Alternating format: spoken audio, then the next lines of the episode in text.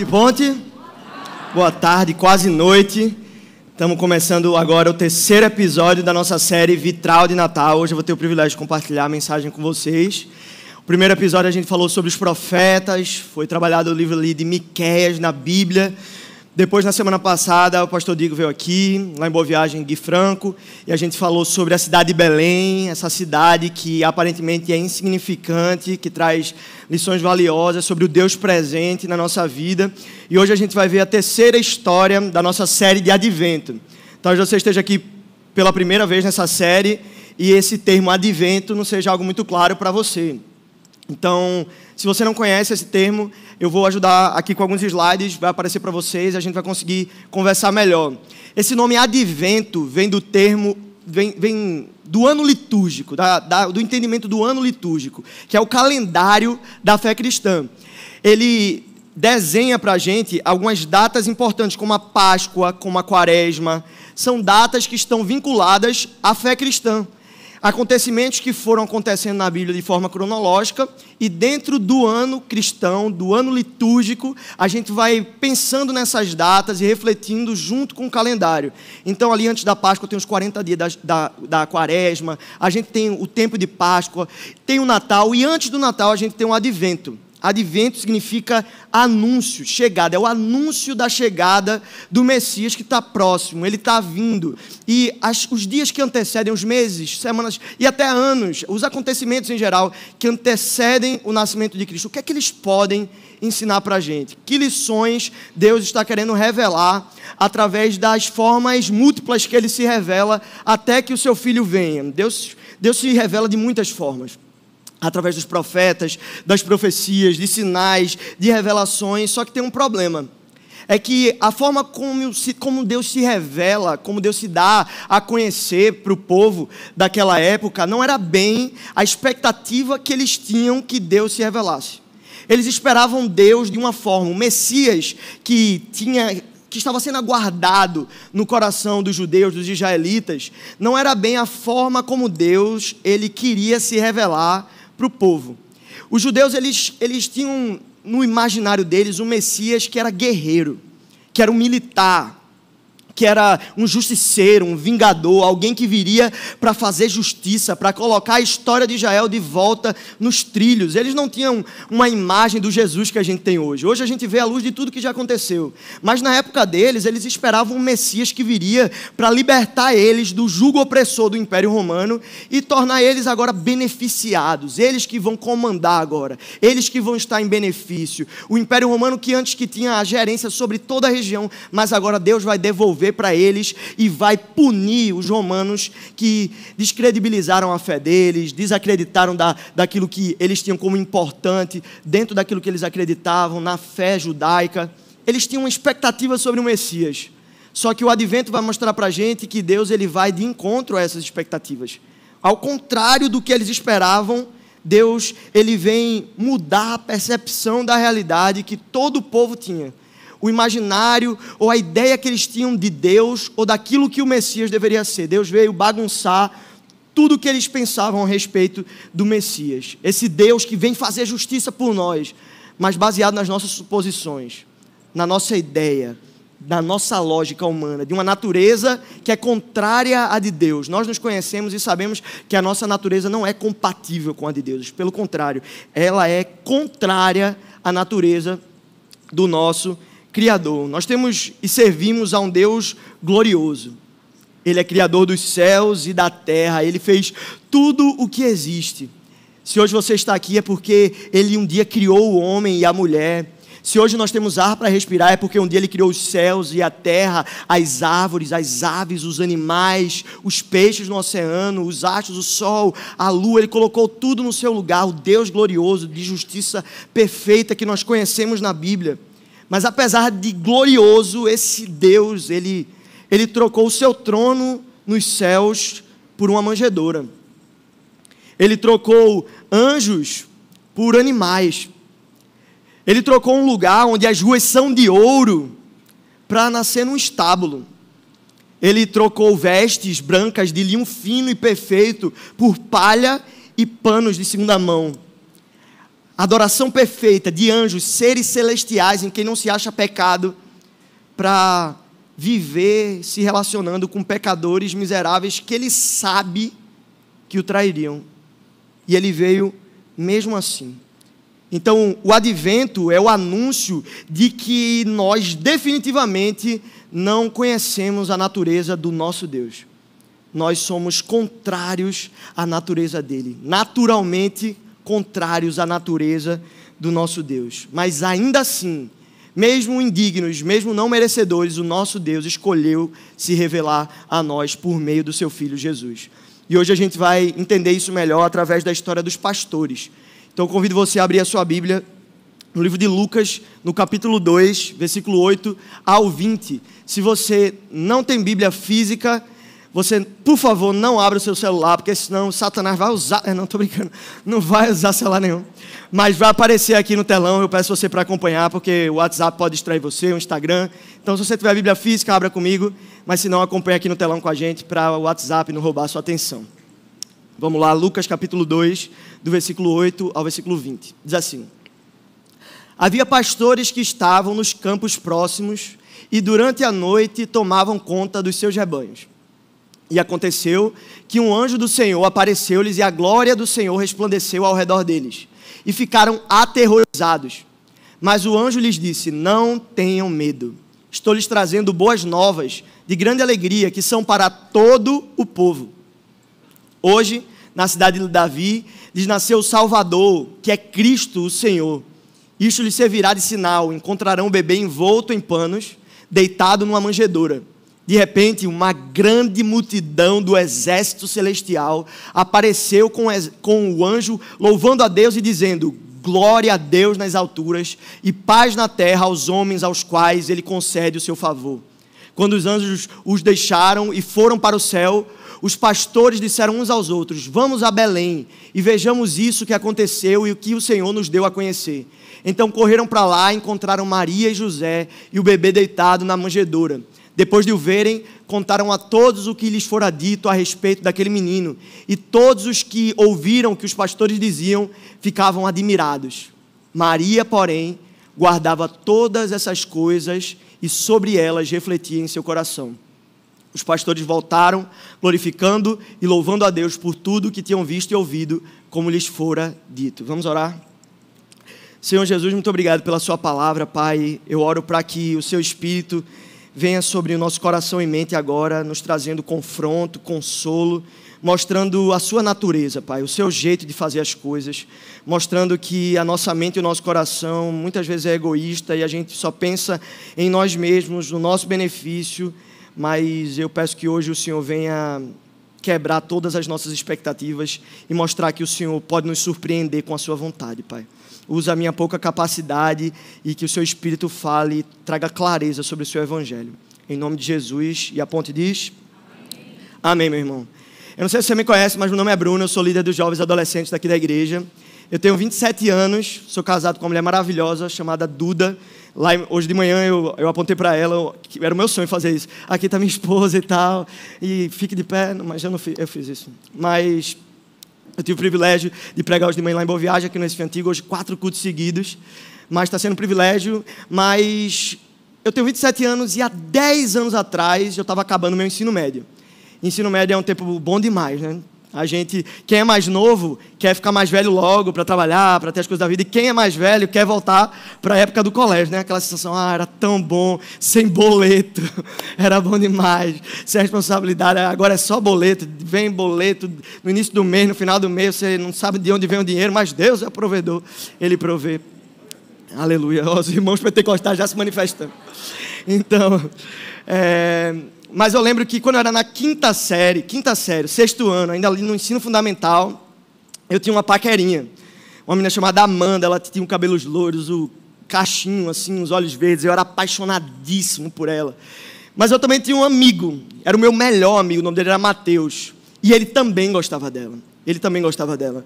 Só que a gente, ao invés de ser rival, da gente um prejudicar o outro na caminhada pelo coração de Amanda, a gente ia se encontrar, eu ia para casa dele e a gente bolava estratégias de como conquistar o coração dela. Vê que, que idiota, né? a gente se encontrava para se ajudar. E quem vença o melhor, sabe? Mas a gente se ajudava ao invés de ser rival. Era uma onda e trágico, né? Mas a gente começou a conversar e, e pensar como a gente vai conquistar o coração de Amanda. E aí a gente começou a refletir: o que é que chama a atenção dela? Como é que a gente vai chamar a atenção dela? Como é que a gente vai fazer ela olhar para a gente e dizer: poxa, esse cara é diferenciado, eu quero ficar com ele? O que é que a gente pode fazer? O que é que, o que, é que faz o coração de Amanda bater mais forte? O que daria para a gente credibilidade para ela olhar assim: esse é o menino escolhido? É, a gente achou uma coisa que fazia o coração dela bater mais forte. E essa coisa se chamava RBD. RBD. É, se, é, oh, tô vendo que tem gente mais velha aqui, né? É, rebelde. E sou rebelde. Pronto. Era bem isso. Ela adorava. E eu virei poliglota. Eu aprendi português e espanhol. E eu e vê, vê, a situação. Eu me juntava com o Mateus, a gente aprendeu as letras inteiras de todas as músicas do Rebelde e a gente ligava os dois para ela. E a gente cantava junto para ela. Que coisa destruidora, meu Deus. Que vergonha que eu tenho no meu passado. Então, a gente se reunia e ligava, ligava para ela, meu Deus, que vergonha. Mas a gente ligava e começava a cantar rebelde para ela, porque isso fazia o coração dela bater mais forte, ela adorava. E logicamente, irmãos, ela me escolheu, eu, eu fui escolhido por ela. Mas depois, é, o nosso namoro durou cinco longos meses, e depois desses meses, a gente acabou e ela ficou com o Mateus. E, e aí, pois é, a vida, né? E tal, é, pois é, que triste. Mas eles começaram a namorar, também acabou. Mas eu aprendi muitas músicas do Rebelde, mas como é que essa música, essa história inteira se conecta com a história que a gente quer trabalhar hoje? E não se aplica só a um contexto de paquera. Por exemplo, quando você quer, é, vai para uma entrevista de emprego, você procura chamar a atenção do seu empregador, passar uma boa impressão, né? Você veste a melhor roupa, dá uma estudada sobre a empresa antes, tenta trazer o melhor vocabulário possível para que o seu empregador olhe para você e, poxa, ele tem uma desenvoltura, você, ele, você chamou a atenção dele, conferiu credibilidade a você, ou quando você vai apresentar o seu namorado ou namorada para os seus pais, você tenta parecer um cara respeitável, um cara legal. Se você, se você sabe que o sogro torce para o esporte, jamais você vai com a camisa do Santa Cruz. Afinal de contas, isso acabaria com você, porque não tem um rubro-negro que gosta de tricolor, é impossível. Mas você tenta chamar a atenção. Você tenta conferir credibilidade, se comportando da maneira certa, se apresentando de uma maneira correta, sendo apresentável para a pessoa que você quer chamar atenção. Mas essa história vai trazer para a gente uma lógica completamente diferente. Porque se Deus ele quer chamar a atenção dos homens para o filho glorioso dele que vai nascer, não faz sentido nenhum ele se apresentar para quem ele se apresentou. Ele deveria ter se apresentado para quem, na nossa lógica, na nossa, na nossa forma de pensar? Para reis, para sacerdotes, para a elite da sociedade, para as pessoas que eram importantes na época. Mas ao invés disso, ele se apresenta para pastores. E não era tipo Guilherme Franco ou Digo, nem mesmo os pastores da televisão. Não, não, não é essa espécie de pastor. É, aquele, é um pouco parecido com aqueles pastores que a gente vê nos quadros. Aquele pastor com cajado na mão, as ovelhas por perto ali. Mas ainda não é essa imagem. Porque o pastor dessa época era pastor com cheiro de ovelha de verdade.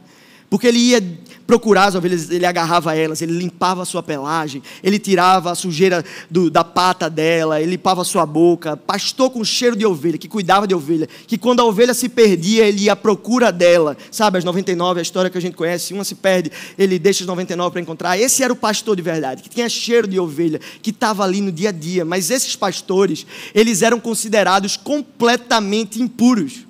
Gente que cuidava de ovelha não era gente normal, era gente impura, não podia se aproximar das outras pessoas. Eles eram completamente insignificantes diante da sociedade, eles não tinham prestígio algum. O, o testemunho deles era inválido. Se eles falavam alguma coisa, as pessoas não, não diziam, pô, nossa, é, são os pastores que estão falando, então a gente vai dar crédito. Não, pelo contrário, a palavra de um pastor não tinha validade alguma.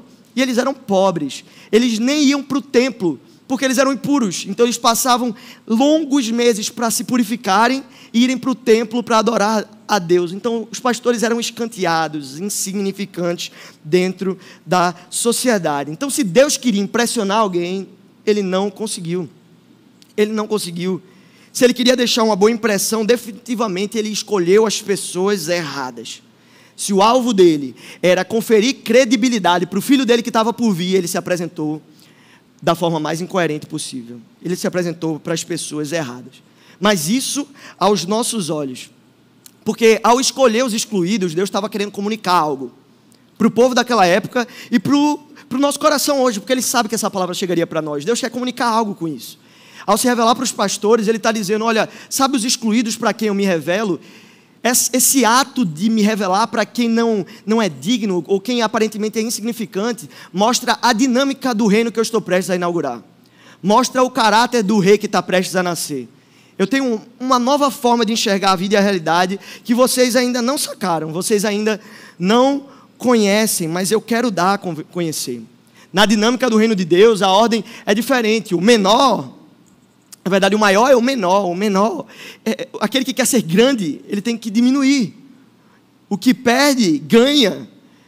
É preferível dar do que receber.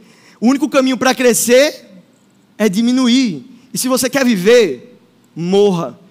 É completamente ilógico, né? Parece que não faz sentido. Mas a dinâmica do reino, do Deus que a gente serve, é justamente essa. É antagônica. São coisas que aparentemente não encaixam. Mas essa é a dinâmica do reino de Deus. No reino de Deus, o marginalizado, que é rejeitado pela sociedade, que é escanteado por nós e pelo povo da época, ele tem lugar na mesa. No reino de Deus, aquele que tem pouco valor e credibilidade diante dos homens é escolhido e amado por Deus.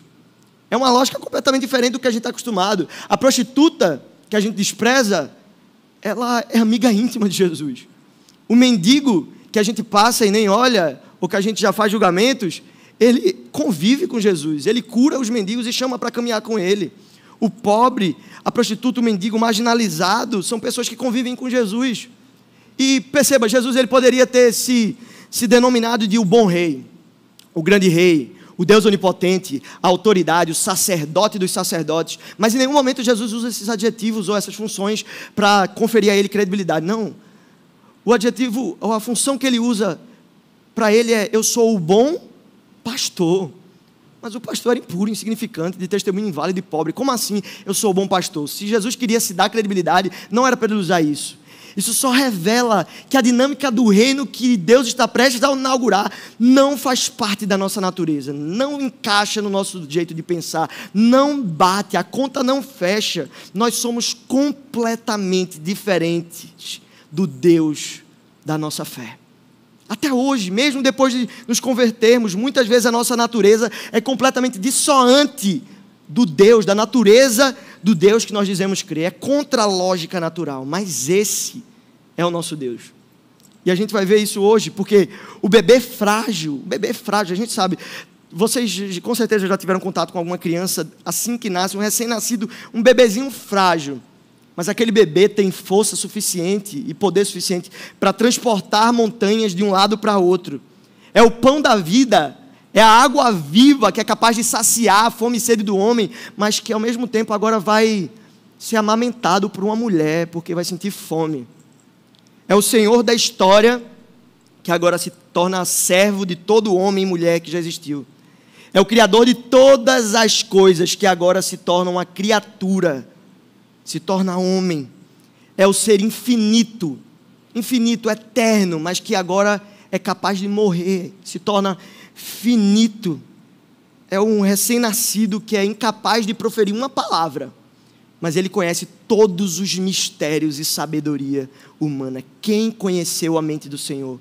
Quem foi o seu conselheiro? Quem primeiro deu a ele para ser restituído? Esse é o nosso Deus, completamente ilógico que é grandioso, sublime, eterno, infinito, Senhor da história, Criador de tudo, mas que se torna pequeno, frágil, incapaz de proferir uma palavra, que mama no peito de uma mulher. Esse é o nosso Deus.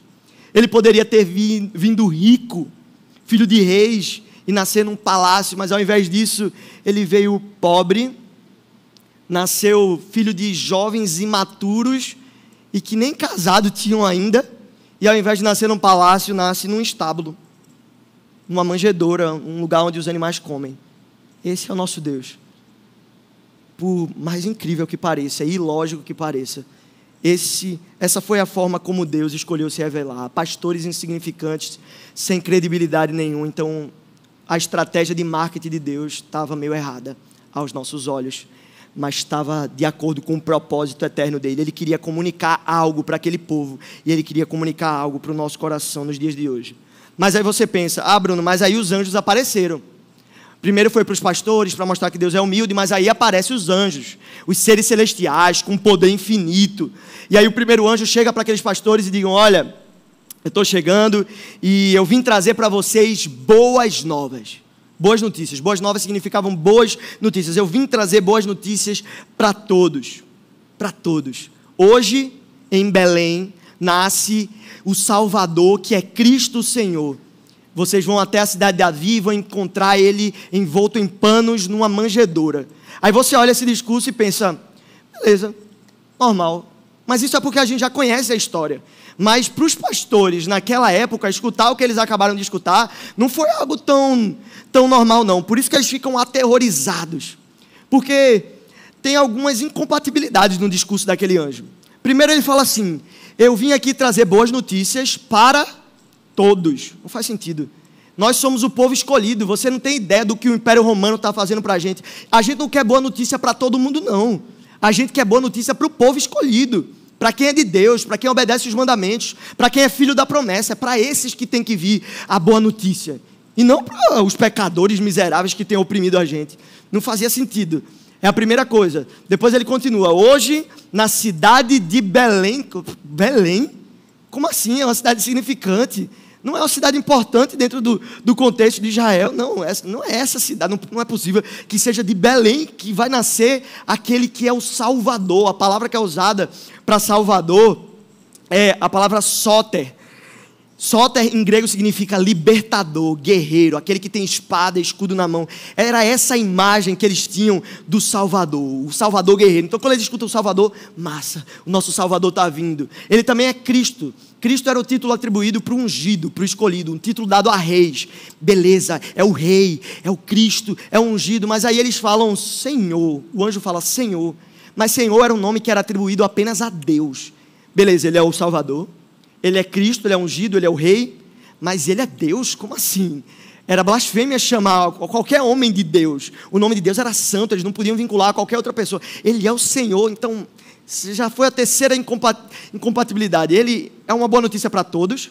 É em Belém, que é uma cidade significante. É para os como assim ele vai ser Senhor? É o nome de Deus, não faz sentido. E depois ele fala: esse rei, esse Salvador, que é Deus também, ele não vai nascer no palácio, não vai nascer diante de reis, ele vai nascer coberto de panos numa manjedoura, no lugar onde os animais comem. Perceba, não tem sentido nenhum a história que os anjos falaram. E os pastores estão ali completamente insignificantes, são homens que têm pouco conhecimento porque não estudaram, e eles estão olhando ali para aquela história e pensando: o que é está acontecendo aqui? O que é está acontecendo não faz sentido nenhum, é contra a lógica natural. Não preciso nem ter estudado tanto para perceber que isso aí não faz sentido nenhum. Então Deus manda agora uma multidão do exército celestial para validar, para legitimar o que o anjo falou, porque eu imagino que aqueles pastores estavam meio cabreiros sobre o que iria acontecer, meio aterrorizados, por isso que o anjo já chega dizer: não tenham medo. E aí Deus manda uma multidão do exército celestial para quando eles olharem aquilo, eles ficarem maravilhados e confiarem naquilo que o anjo decretou para eles.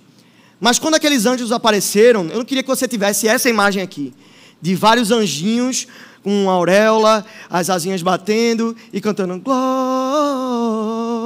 Não, não é isso que eu queria que você pensasse como uma multidão do exército celestial. Tá mais para isso aqui, ó. Uma multidão do exército celestial seria o exército mais poderoso de toda a existência. São os seres criados por Deus para cumprir os seus decretos. O que Deus ordenava para anjos com poder ilimitado, esses anjos faziam. Então, Deus envia uma multidão do exército celestial, eles têm escudo, escudo e espada nas mãos, estão prontos para destruir a terra. Eles têm poder suficiente para isso, porque eles fazem em nome de Deus, são os anjos criados por Deus. E a multidão celestial se reúne do exército celestial, pronta para a guerra, ali na terra, uma multidão imensa diante daqueles pastores. E eles começam, glória a Deus nas alturas. Eles não estão cantando como um coro bonitinho, dançando, não. Eles estão como um exército espartano, gritando, ah, sabe aquele raca que o pessoal da Oceania ali, da da Austrália, eles ficam batendo no peito. Ah, ah, não quero nem imitar aqui para não ficar feio. Mas, pessoal, eles, eles realmente tentam intimidar. O exército celestial chegou para intimidar. Eles diziam: glória a Deus nas alturas e morte a todos os infiéis. Era isso? Eles disseram assim: condenação a todos os homens, a ira merecida de Deus contra todos os que pecaram, porque todos pecaram e estão carentes, destituídos da glória de Deus. Porque o salário do pecado é a morte, a gente veio cumprir a sentença e veio matar todos os homens. Foi isso que eles vieram fazer? Não. Eles diziam glória a Deus nas alturas e paz na terra. Não, não faz sentido. É contra a lógica. Como é que um exército de anjos com poder ilimitado de destruição, ao invés de anunciar condenação, eles vêm para anunciar paz? Não cabe, não conecta, não, não faz muito sentido entender que tem um, uma legião de anjos, um exército celestial para declarar paz. Contra toda a lógica, Deus envia esses anjos para anunciar qual seria o propósito da vinda do seu filho não era condenar, não era destruir, não era estabelecer o caos ou destruir o Império Romano ou nem mesmo destruir os judeus. Não. Ele queria anunciar paz. No mundo de guerras, no mundo de caos e destruição, ele não usou esses meios para conquistar a paz, porque na nossa visão, muitas vezes a gente tem que usar da violência para alcançar a paz, né? A gente tem que ser um pouquinho mais ferrenho, um pouquinho mais violento, usar das nossas armas, do nosso potencial bélico para conquistar a paz no mundo, mostrar quem é que tem mais força. Mas Deus não fez isso. Ao invés dele, dele usar a violência para conquistar a paz, ele foi o violentado. Ele que sofreu o caos, a destruição, o peso, a guerra, ao invés de ser contra nós e nos destruir, foi contra ele. Ele pagou o preço, ele poderia ter usado o seu poder ilimitado para destruir uma humanidade inteira que o rejeitou desde o Éden até os dias de hoje. A humanidade muitas vezes continua o rejeitando, mas não. Ele não faz isso, ele é o violentado e ele traz paz ele bebe o cálice amargo da ira de Deus. Aquele cálice que Jesus falou: afasta de mim esse cálice, porque eu não tenho condição de beber ele. Mas ele bebe o cálice da ira de Deus até a última gota, porque Deus está irado contra toda impiedade do homem. Mas ao invés dessa ira recair sobre nós, Jesus toma esse cálice, ele recebe toda a ira. Ele é o violentado, os cravos e os chicotes nas costas, no corpo dele. Não era o, o, o mais pesado, era o peso da culpa de todo o pecado humano recaindo sobre uma única pessoa. Ele paga o preço por completo. Ao invés de fazer guerra contra nós, ele decide decretar paz. Isso está escrito, uma das revelações messiânicas do, do advento, está escrito lá em Isaías capítulo 53 no versículo 1 ao 5, diz assim: Quem creu em nossa mensagem? E a quem foi revelado o braço do Senhor? Ele cresceu diante dele como um broto tenro e como uma raiz saída de uma terra seca. Ele não tinha qualquer beleza ou majestade que nos atraísse. Perceba, as regras do marketing não estão funcionando aqui. Ele não tinha nenhuma beleza. Ele não tinha nada que chamasse a nossa atenção, que fazia o nosso coração bater, bater mais forte. Não tinha majestade nele que conferisse a ele credibilidade. Nada que nos atraísse. Nada em sua aparência para que o desejássemos. Ele foi desprezado e rejeitado pelos homens. Um homem de tristeza e familiarizado com o sofrimento. Como alguém de quem os homens escondem o rosto, ele foi desprezado e nós não tínhamos em estima. Certamente Ele tomou sobre si as nossas enfermidades e sobre si levou as nossas doenças. Contudo, nós o considerávamos castigado por Deus e por Ele atingido e afligido, mas Ele foi transpassado por causa das nossas transgressões e foi esmagado por causa das nossas iniquidades. O castigo que nos trouxe paz estava sobre Ele e pelas Suas feridas nós fomos curados. Esse é o nosso Deus.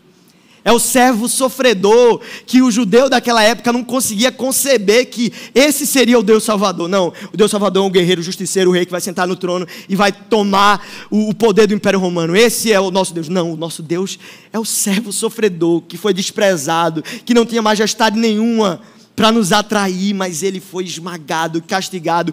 Tudo isso para nos trazer paz.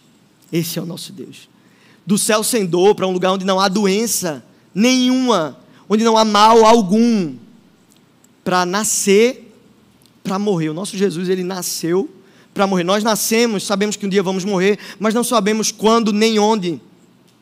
Nós não sabemos. Mas o nosso Jesus, ele nasceu sabendo que haveria de morrer, que tipo de morte ele haveria de enfrentar e quando seria, ele sabia exatamente. E ele veio mesmo assim.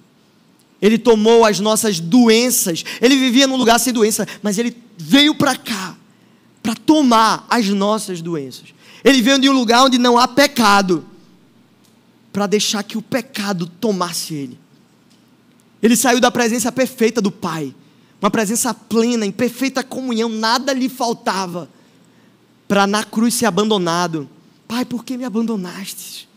Deus vira o rosto vira o rosto dele porque ele estava coberto com todo o pecado da humanidade, Deus não pode ter comunhão com o pecado, ele vira o rosto para Jesus ali, ali na cruz, ele está em completa solidão, então ele sai da comunhão com o Pai perfeita nos céus, para a solidão da cruz, ele sai de justo e perfeito, para ser considerado um criminoso indigno, esse, contra toda a lógica, esse é o nosso Deus. Os anjos deveriam vir declarar guerra, mas eles vêm e declaram paz eles declaram amor. A lógica dizia condenação. Mas vem Deus e fala o que está escrito em João capítulo 3, versículo 17.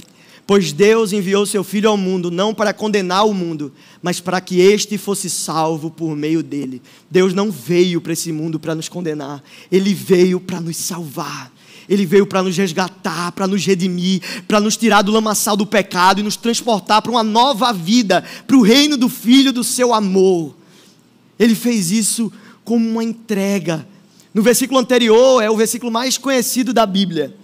Talvez todo mundo aqui conheça de qual, a grande maioria, João 3,16. Porque Deus amou o mundo de tal maneira, Ele amou tanto o mundo, que Ele não obrigou Jesus a vir.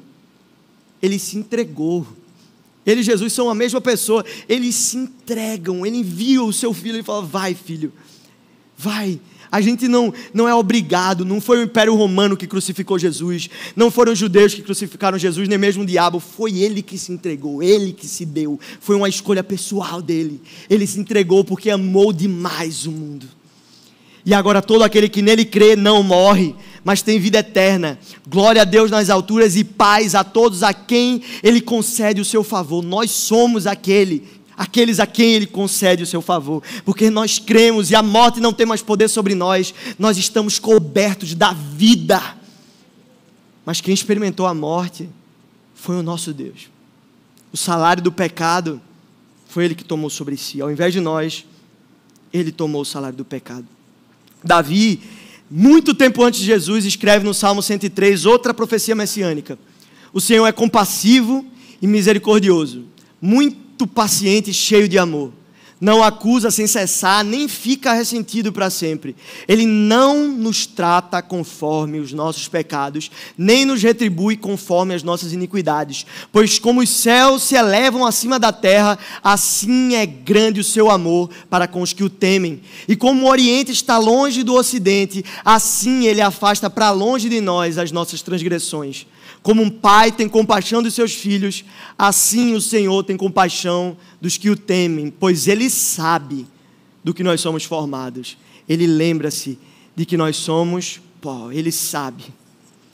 Ele sabe do meu pecado, ele sabe da, da minha tentação, ele sabe da minha fragilidade, da minha vulnerabilidade, e ele sabe da sua também. Ele sabe que você prometeria que não pecaria depois de se arrepender, mas ele sabe que você pecaria, mesmo fazendo promessas de que não pecaria dizendo: Deus, nunca mais eu vou pecar nisso. Pai, me perdoa. E no dia seguinte você peca exatamente na mesma coisa. Ele sabia que isso iria acontecer. Mas mesmo assim, ele escolheu se entregar. Porque ele não nos trata conforme o nosso merecimento. Ele não nos trata dessa forma. Antes, ele é compassivo. Ele é misericordioso, ele é paciente, sabe por quê? Porque ele lembra quem nós somos que nós somos esses seres que proclamam independência e autossuficiência, mas que na verdade somos completamente dependentes. Que não conseguimos dar conta do recado e não conseguimos resolver o problema sozinho. Por isso que o, que o nosso Salvador é chamado desse jeito. Ele é Salvador, porque nós não conseguiríamos nos salvar sozinhos. Nós jamais conseguiríamos resolver, resolver o problema do pecado. Esse é o nosso Deus. É o Deus que nos ama de forma escandalosa, como um pai que se compadece dos seus filhos. Ele é o servo sofredor que os judeus não associavam ao Messias, não fazia sentido. Não fazia único sentido, e esse não era o único jeito que Deus tinha de resolver as coisas. Ele podia sim nos condenar, era justo. Ele podia chamar aqueles anjos para destruir a terra por completo, porque era justo que aquilo acontecesse.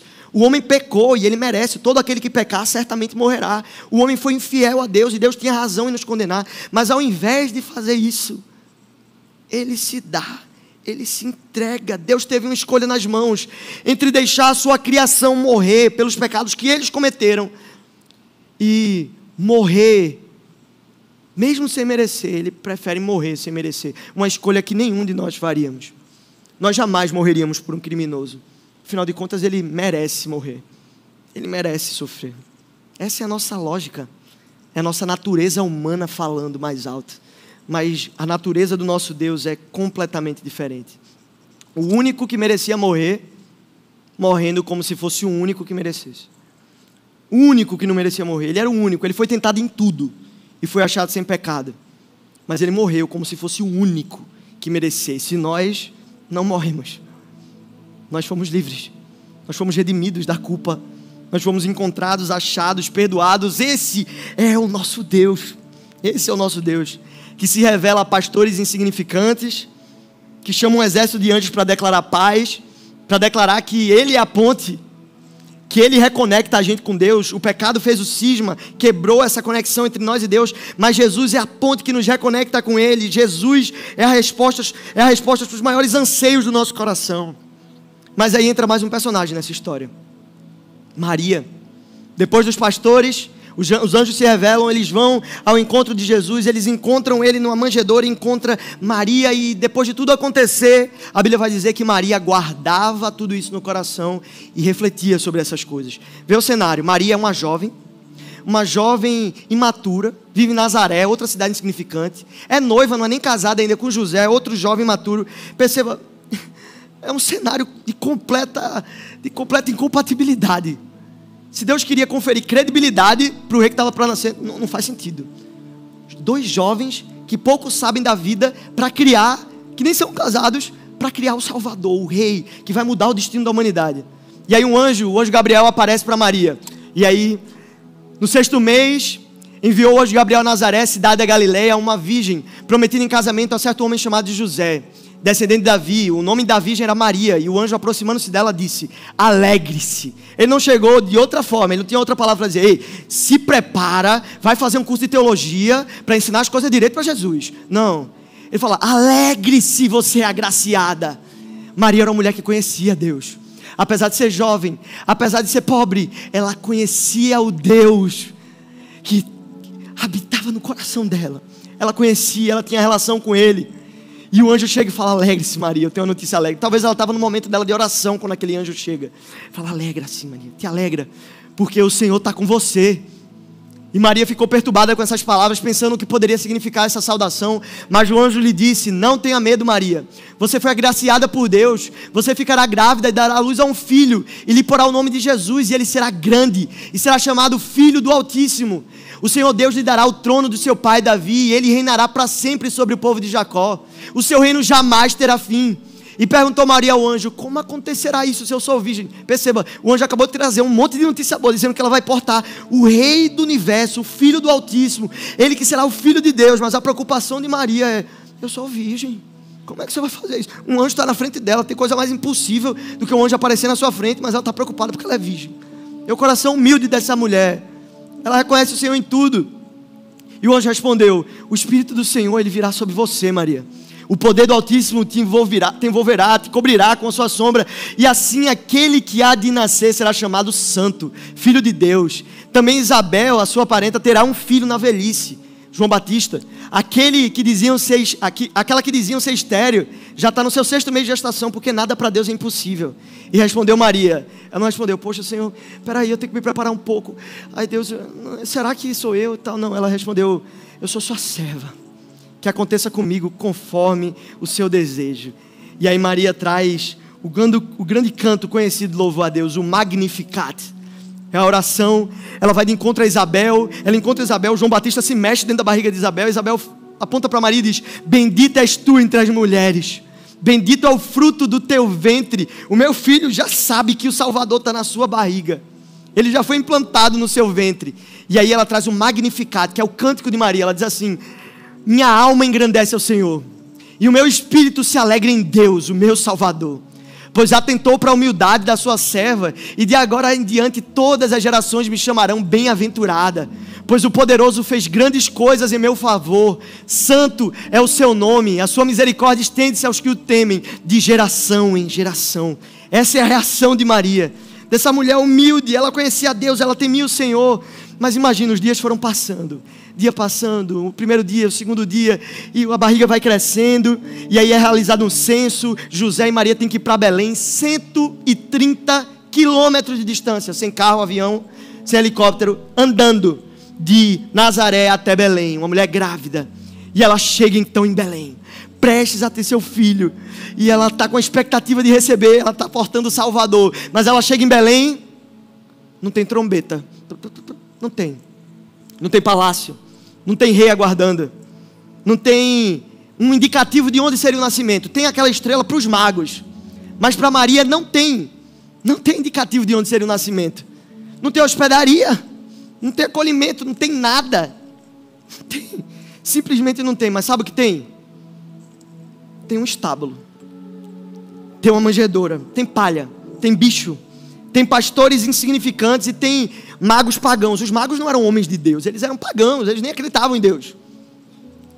Se Deus queria conferir credibilidade para o nascimento do Salvador, ele escolheu definitivamente o cenário errado na nossa visão.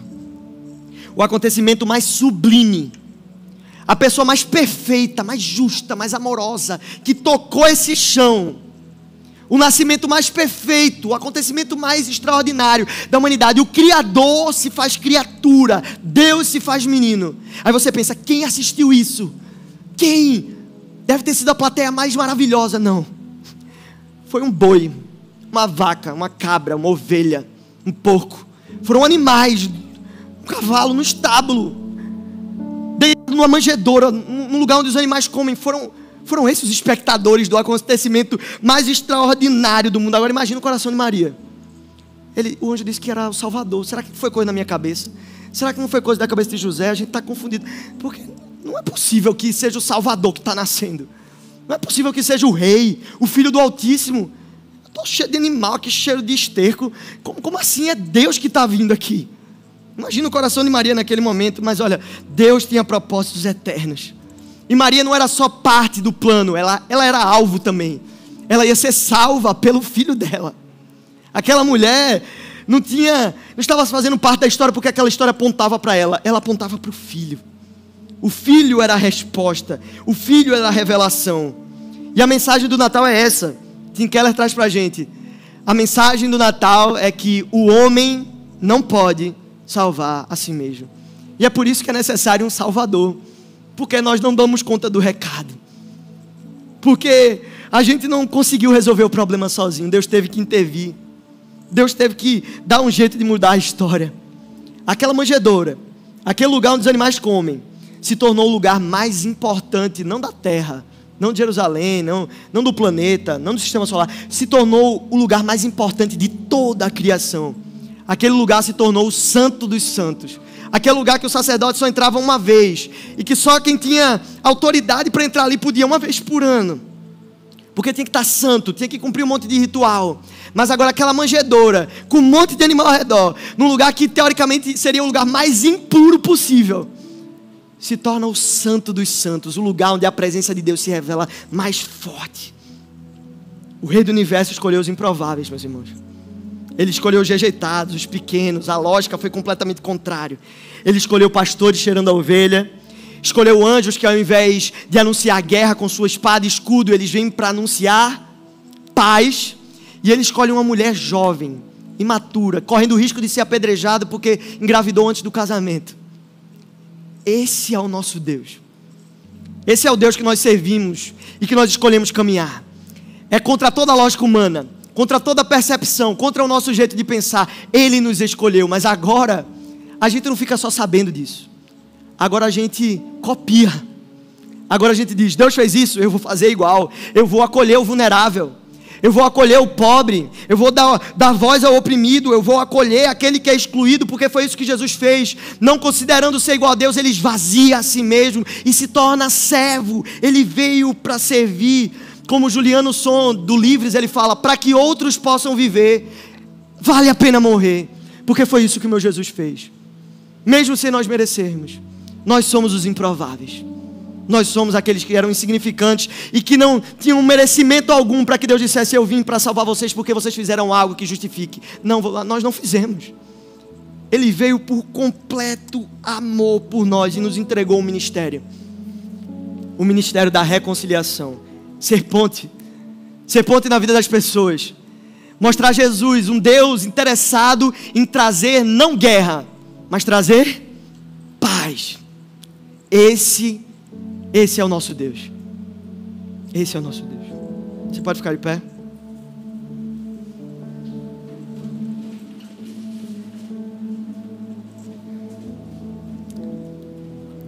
A gente vai cantar uma música agora que ela é uma oração. Uma oração que foi ensinada lá no Êxodo. Deus ensinou a Moisés e a Arão uma oração, um jeito deles abençoarem os seus filhos. Deus ensinou assim: façam essa oração sobre os israelitas, sobre os seus filhos.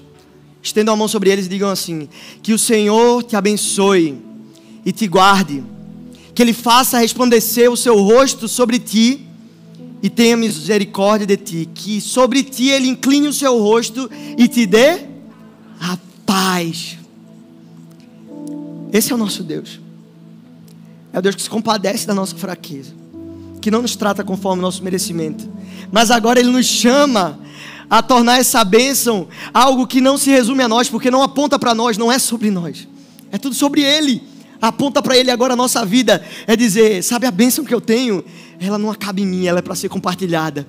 Eu vou ser ponte na vida das pessoas. Eu vou compartilhar com o oprimido, com o vulnerável, com o significante, contra todas as probabilidades e lógicas desse mundo. Eu não estou interessado em ser beneficiado, porque o meu Jesus assumiu prejuízos para me trazer paz. Então eu farei o mesmo.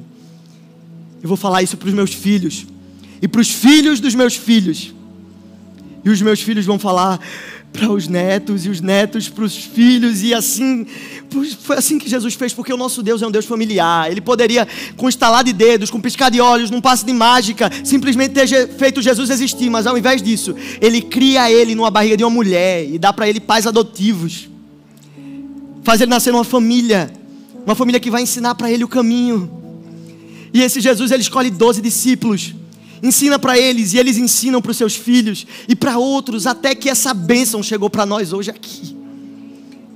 Mas essa bênção não acaba aqui, ela precisa ser levada, ela precisa ser passada, porque o nosso Deus, ao invés de ser contra nós, Ele é por nós. E é isso que a gente vai cantar. Feche seus olhos. Senhor Jesus, muito obrigado, Pai, pelo privilégio de estar na Sua presença. Nós exaltamos o seu nome porque, ao invés de escolher os reis, os sacerdotes, ou aqueles que são, aqueles que têm, o Senhor escolheu os que nada têm, somos nós, Senhor. Pecadores, imperfeitos, falhos, o Senhor conhece os nossos pecados, o Senhor conhece as nossas tentações, o Senhor conhece aquilo que aflige o nosso coração e que nos afasta de Ti. Mas ao invés de ser contra nós, de estabelecer guerra e condenação, o Senhor escolheu nos salvar. E agora nenhuma condenação há para os que estão em Cristo Jesus, porque o Senhor é por nós. Mas que essa bênção não encerre em nós, Pai. Que a gente possa abençoar o outro, ainda que ele não nos agrade, ainda que ele seja contra nós, porque nós fomos chamados para viver isso. Nós oramos no nome de Jesus. Amém. Canta essa canção.